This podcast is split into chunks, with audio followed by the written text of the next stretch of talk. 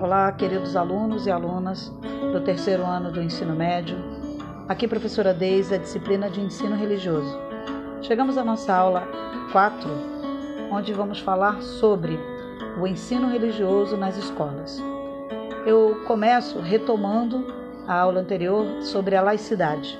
Como vimos, a laicidade é um sistema político que defende a exclusão de influência da religião no Estado na cultura e na educação. Concluímos também que laicidade do Estado é uma via de mão dupla, onde se defende a liberdade religiosa, mas também não permite a interferência de correntes religiosas nas questões sociais, políticas e culturais.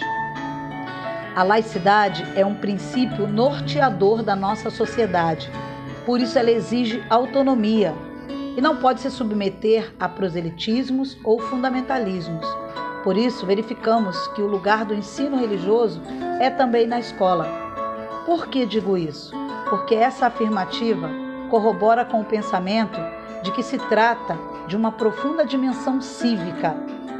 Dar a conhecer as religiões é fornecer ferramentas de compreensão do mundo que possibilitam a tomada de partido, a reflexão, o crescimento e a cidadania participativa e consciente.